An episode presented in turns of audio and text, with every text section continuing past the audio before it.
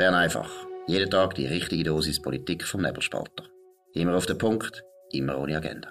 Der Podcast wird gesponsert von Swiss Life, ihrer Partnerin für ein selbstbestimmtes Leben. Das ist die Ausgabe vom 5. Oktober 2022 mit der Camilote und dem Markus Somm. Camilote, das ist Premiere bei Bern einfach. Hoi, das freut mich sehr, dass du dabei bist. Sie ist Wirtschaftsredaktorin beim Nebelspalter. Wir fangen an mit dem Bundesrat, immer noch ein grosses Thema. Jetzt Sie als auch SVP-Mitglied vom Kanton Zürich. Kanton Zürich, so sieht es zurzeit ein bisschen aus. Der Kanton Zürich wird nicht mehr im Bundesrat vertreten sein. Ist das eine Tragödie für Zürich, für deine Partei oder wie siehst du das? Also ist klar, eben, Bundesrat ist ein heisses Thema und Zürcher Kandidatur ist auch ein heisses Thema. Und als Zürcherin muss ich sagen, wir brauchen den Bundesrat. Also da muss ich, muss ich dafür einstehen. Ich meine, wenn wir den Finanzausgleich anschauen, wir zahlen uns dumm und dämlich. Also da braucht es eine Zürcher Stimme im Bundesrat, dass man sich da ein bisschen bewusst ist, dass es um viel Geld geht. Und eben in Bern gibt es einfach den Anti-Zürich-Reflex und da muss man schon klar machen, dass die Position im Bundesrat muss vertreten sein. Aber eben, es wird spannend, das Rennen ist sicher noch offen. Gut, man kann auch argumentieren, und das habe ich schon ein paar Mal gehört, dass es für Zürich fast ein Nachteil ist, wenn man vertreten ist in Bern weil man dann sich eben, will ja der Kanton Zürich als der stärkste Kanton zählt, äh, zurückhaltet und immer das Gefühl hat, nein, wir dürfen jetzt nicht irgendwie sagen, wir sind da dagegen und so weiter.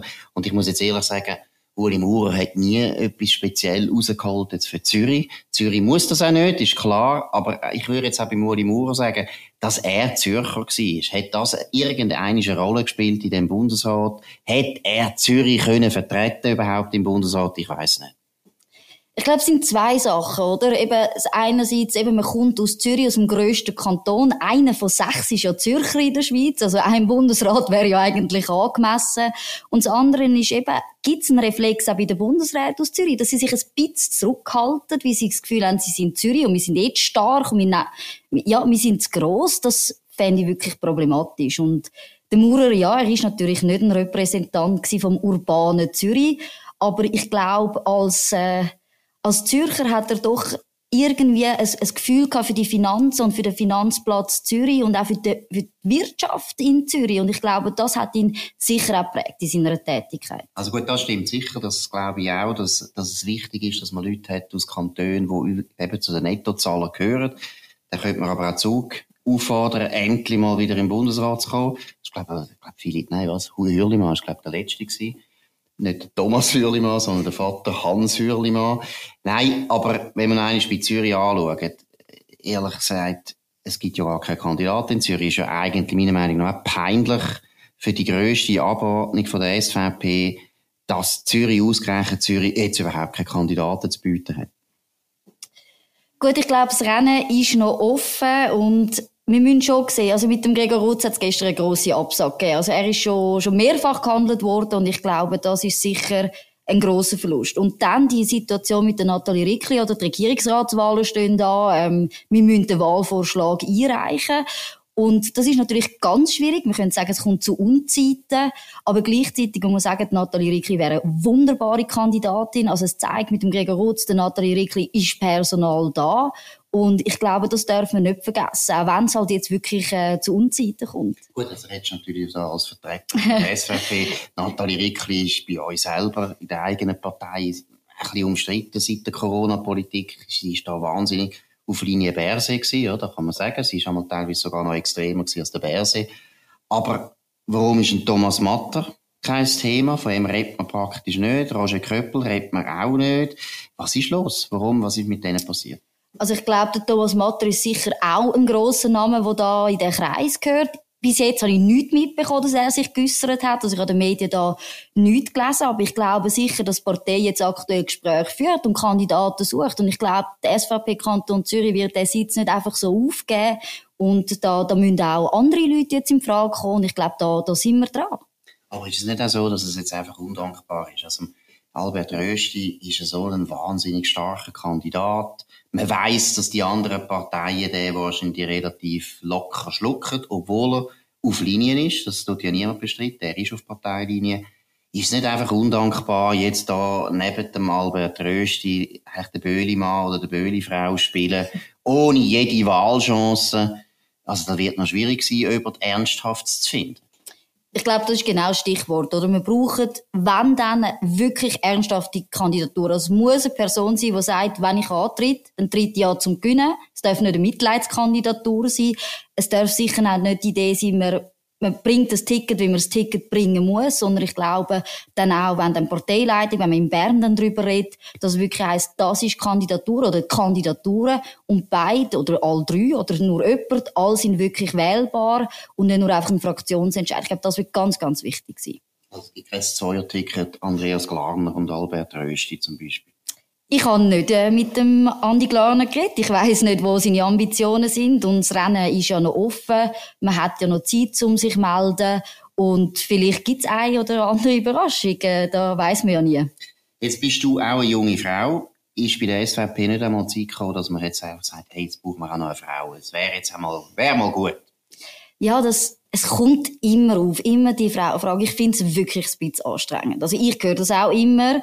Und das ist immer das Erste, was mir einfällt. Also, die, ist man dann so die Mitleidsfrau, wenn man, wenn man kandidiert, oder? Weil man eine Frau bringen muss. Und das finde ich in dem Fall überhaupt nicht. Also, wenn man sieht, wer, wer diskutiert worden ist in den Medien, Janja Gutjahr, Nathalie Rickli, Monika Rüger, ähm, also ich meine, es gibt super Frauen in der SVP und keine von denen ist eine Mitleidsfrau. Und das zeigt ja, dass wir starke Kandidatinnen haben. Auch, auch Martula Blocher ist sicher auch mal äh, ein Thema in den Medien. Also von Mitleidsfrauen müssen wir da nicht reden. Aber es ist wirklich so, dass wahrscheinlich keine kommt von diesen Frauen. Wie jetzt ist das? Ich sage wirklich, das Rennen ist noch offen. Es sind viele Gespräche und ich kann es wirklich noch nicht einschätzen, was, was Kandidatur sein wird. Ähm, Nathalie hat sich nicht geäussert, Magdalena hat ja schon, hat schon abgesagt. Ich glaube, Diana Gutjahr ja auch. Aber ich denke sicher, dass auch die Partei eben mit allen Gesprächen wird führen und sich die Frage zwar schon auch überlegen, aber sie steht sicher nicht an erster Stelle. Gut, jetzt zu einem anderen Thema. Es geht immer noch um Atomkraftwerke und wir haben heute einen schönen Text im Tagesanzeiger oder glaube gestern ist der schon erschienen, äh, über eine Familie, die in Gös gewohnt und äh, sich äußert zum Atomkraftwerk. Äh, Gami, was ist dein Eindruck? Ja, also ich habe heute Morgen den Artikel gelesen und ich habe das Gefühl gehabt, ich bin in der Zeit zurückversetzt. Also ich habe das Gefühl gehabt, der Artikel ist vor 15 oder 20 Jahren erschienen und das, was mich eigentlich viel, viel mehr schockiert hat, ist, dass die, eben die Familie, ist äh, Vater Tochter gewesen, dass die Aussagen gemacht haben, zum Beispiel das Problem mit der, mit der Endlagerung, das ist nicht gelöst. Und der Tagesanzeiger lässt das völlig unkommentiert da, als wären das Tatsachen. Und das ist schon enttäuschend. Hätte ich mehr erwartet. Ja, nein, also enttäuschend ist das nicht. Das ist ja, das, das ist ja ein Programm. Also, ich finde aber auch da, was du sagst, und das finde ich lustig, weil du bist ein bisschen jünger als ich, ich finde, das ist ein Artikel, der hätte 1978 können erscheinen im Tagesanzeiger. Genau gleich. Die Zeit ist stehen geblieben in dieser Zeit. Es kommt mir vor wie der Jahrhundertkalender. Und es ist wirklich rührend, wie man wahrscheinlich das einzige Paar gefunden hat in Gösgen, wo ein Problem hat mit dem Atomkraftwerk, weil alle Abstimmungen, die sie je gegeben hat, haben immer gezeigt, dass alle die Standortgemeinden, die sind fast Atomfan gewesen. Also es ist teilweise fast peinlich gewesen. Das sind sowjetische Ergebnisse gewesen, oder? Die ganze Familie haben alle mit, mit Freude, mit Begeisterung die für AKW gestimmt. Also von dem her ist eine grosse Leistung von dem Journalist, dass er überhaupt jemanden gefunden hat in Gösgen, der kritisch ist.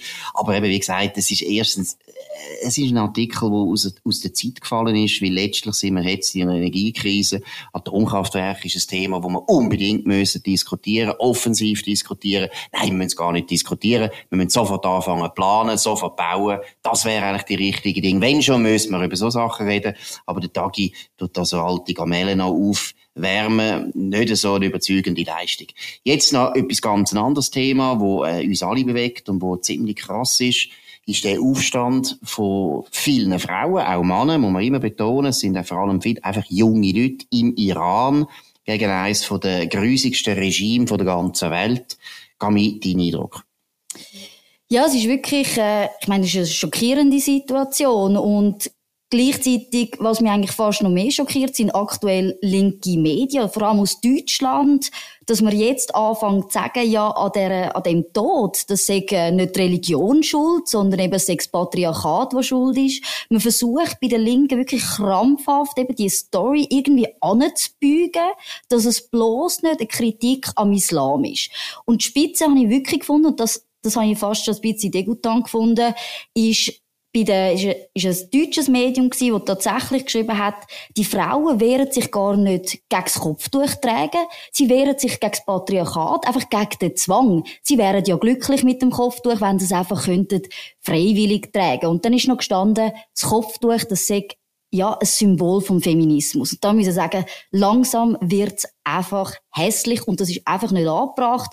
Und man versucht das so krampfhaft zu verbeugen, ich kann fast nicht mehr zuschauen. Gut, ich finde auch ironisch. Eben, also erstens ist es immer komisch, wenn die Linken anfangen, über äh, den Islam reden, weil sie haben eben die ganze Zeit im Prinzip schon mal Mühe bekundet, natürlich mit dem Islamismus. Da haben sie nie richtig können verurteilen, weil es ist natürlich eine anti-westliche Bewegung. Und die Linken haben eigentlich traditionellerweise immer eine gewisse Sympathie, Grundsympathie mit jedem anti-westlichen Bestreben, das es gegeben hat in der dritten Welt. Deswegen haben sie die grusigsten Regime zum Teil unterstützt, nur weil sie gegen den Westen sind. Und das gilt natürlich eben auch ein bisschen für die Islamische Republik Iran. Dort hat man auch, meiner Meinung nach, das hat man vor allem gesehen bei der Atomfrage, da haben sich die Linken nie so wahnsinnig aufgeregt, dass da vielleicht eine Atombombe gibt. Micheline äh, Galmire ist sehr gerne in Iran gefahren und hat sogar die Schweiz dazu gebracht, ein riesen Fehler gewesen, zu wollen zu verhandeln da mit, äh, mit der Grossmächte und das Gefühl gehabt, wir könnten da im Iran einen, einen Dienst erweisen. Auch völlig falsch. Und ich glaube, sehr viele Linke sind eigentlich auf dem falschen Fuß verwünscht worden, oder? Iran ist jetzt eigentlich eines von den Ländern gewesen, wo man zwar schon sagt, ja, ein kleines Problem, aber nicht eines von den Ländern, wo man richtig gern immer wieder verurteilt, sicher nicht so gern, wie man Israel jeden Tag wieder verurteilt, weil es ja ganz schlimm ist. Im Gegensatz zu dem ist ja Iran wirklich ganz ein zivilisatorischer Fortschritt gewesen. Und jetzt ist es ein bisschen peinlich. Ja, aber eben, der Druck ist ja extrem groß gewesen, oder? Wo, wo das publik geworden ist, hat man auf Twitter hat man sehr viel gelesen, ja, wo sind denn jetzt die linken Feministinnen, oder? Wo ist jetzt da der Aufschrei? Und ich glaube, der mediale Druck ist wirklich riesig gewesen, dass man sich da äußert. Aber es passt natürlich nicht ins Narrativ. Es ist extrem gefährlich für die Linken. Und es endet eigentlich damit, dass Annalena Baerbock dann wirklich sagt, es hätte nichts mit der Religion zu tun. Und da sieht man, wie schwierig eben das für die Linken ist, oder? Dass es eigentlich ein feministisches Thema ist, aber gleichzeitig möchte man eben nicht die Islamkritik anbringen. Und das wäre jetzt der Moment, wo man einfach mal die Farbe bekennen und eben sagen, man verträgt das nicht, sondern man, man spricht die Tatsachen an, aber es geht leider in eine andere Richtung. Absolut, wobei natürlich schon klar ist, eben, wenn man jetzt über den Islam redet, das ist eine Religion, da muss man auch ehrlich sein, die meisten Religionen sind patriarchalisch, das gilt für das Christentum, das gilt für das Judentum und so weiter. Aber es gibt halt wichtige Nuancen und vor allem der entscheidende Unterschied ist aus meiner Sicht, dass das Christentum und das Judentum haben eben bewiesen, dass sie sich auch in der Geschlechterfrage ohne weiteres gut modernisieren können, dass es überhaupt kein Problem ist für eine Frau, christlich zu sein und gleichzeitig absolut selbstständig und unabhängig zu sein. Das ist im Islam für religiöse Frauen immer noch viel, viel schwieriger. Vielleicht so wie für katholische Frauen vor 200 Jahren oder 100 Jahren Aber das ist sicher einer der grossen Punkte, wo man immer wieder muss diskutieren, dass der Islam eine Religion ist, wo sich schon sehr schwer tut mit der modernen um viele Sachen. Es geht um den Rechtsstaat, es geht auch um Demokratie, wo immer ein Problem ist für, offensichtlich ein Problem ist für islamische Länder. Ich rede jetzt nicht von islamistischen Bewegungen, wirklich auch islamische Länder. Und das ist halt auch ein bisschen etwas, wo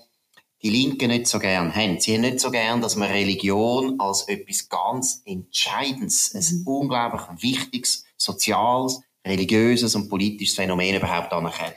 Aber eben, das ist genau, ist genau das, was du sagst, oder? Und mir fehlt auch so ein bisschen der, der wissenschaftliche Aspekt in dieser Diskussion, weil es gibt eine ganz, ganz spannende Studie aus Frankreich, die ja angeschaut hat, was sind die Folgen, wenn man junge Mädchen das Kopftuch tragen. Und die Ergebnisse zeigen wirklich ganz klar, dass das Kopftuch einen negativen Einfluss hat auf die Schulbildung, auf nachher die berufliche Weiterbildung.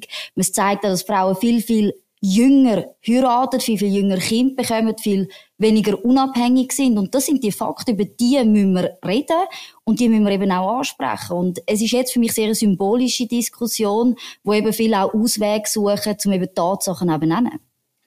Gut, und Gani, du bist für uns ja Wirtschaftsredaktorin und eine der wichtigen Aufgaben, die du hast, und da wollen wir uns auch als Nebelspalter unterscheiden, von anderen Medien. Wir wollen zeigen, warum der Wohlstand in der Schweiz immer noch so groß ist und der hat zu tun mit guten Unternehmern, und ich sage es jetzt auch noch extra, Unternehmerinnen, obwohl ich sonst nie gendere. Nein, aber das ist der Punkt, oder? Wir wollen auch im Nebelspalter regelmäßig Unternehmer vorstellen, die etwas können, die etwas zu erzählen haben, die etwas zu sagen haben. Und das ist eigentlich deine Aufgabe, dass du gute Unternehmen oder auch eben Unternehmer tust, darstellen. Was sind so deine ersten Erfahrungen? Was zeichnet solche Leute aus?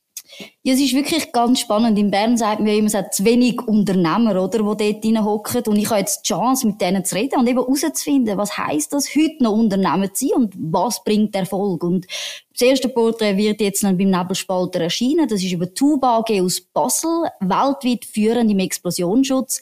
Ich habe den Patron dürfen kennenlernen und es ist richtig schön gewesen. Er hat gesagt, mein Erfolgsrezept ist, dass ich tatsächlich noch ein Patron der alten Schule bin und das funktioniert. Wie alt ist jetzt der Patron? Ja, er ist über 70, so sieht er nicht aus. Er ist super fit und führt das Unternehmen mit Herzblut. Aber er hat gesagt, wichtig ist eben, er ist ein Patron, er schaut seine Unternehmer, er hat noch nie jemanden entlassen aus wirtschaftlichen Gründen und würde alles für die machen. Und das ist wirklich eine faszinierende Geschichte, die wird erscheinen. Explosionsschutz, um was geht es da eigentlich? Das klingt äh, gefährlich es tönt oder eben nicht mehr gefährlich dank der Tuba AG. Es geht wirklich darum, dass die für große Unternehmen Explosionsschutz bereitstellen. Zum Beispiel bei allen Schindlerlift ist der Explosionsschutz eingebaut, aber auch bei Shell. Man findet das auch bei Norvartis. Es ist wirklich eine faszinierende Geschichte. Sie handelt weltweit aber aus Basel, aus einem ganz kleinen Lagerhäuschen weltweit und es ist ein Erfolgsrezept. Das ist unser Werbespot. Wir haben einen zweiten wichtigen Werbespot. Wir haben am 20. Oktober einen Anlass vom Nebelspalter mit dem Armeechef Thomas Süssli. Ganz wichtig, kommen vorbei, können schauen, was der zu sagen hat über den Stand der schweizerischen Landesverteidigung, aber auch natürlich Ukraine-Krieg. Wie muss man das einschätzen? Wie sieht er als höheren Offizier, als Profi so einen Krieg? Was gibt's da äh, für Erkenntnisse auch für die schweizerische Armee? Das ist das Thema von dem Event. Kommt, hat immer noch Platz. Am 20. Oktober könnt ihr nicht verpassen. So, das ist es gewesen, Bern einfach am dem 5. Oktober 2022. Damals erst das erste Mal mit der Camilote und mit dem Markus Somm auf nebelspalter.ch. Könnt uns abonnieren auf nebelspalter.ch, aber auch auf Spotify oder Apple Podcast und so weiter. Könnt uns weiterempfehlen, könnt uns hoch bewerten, das würde uns freuen.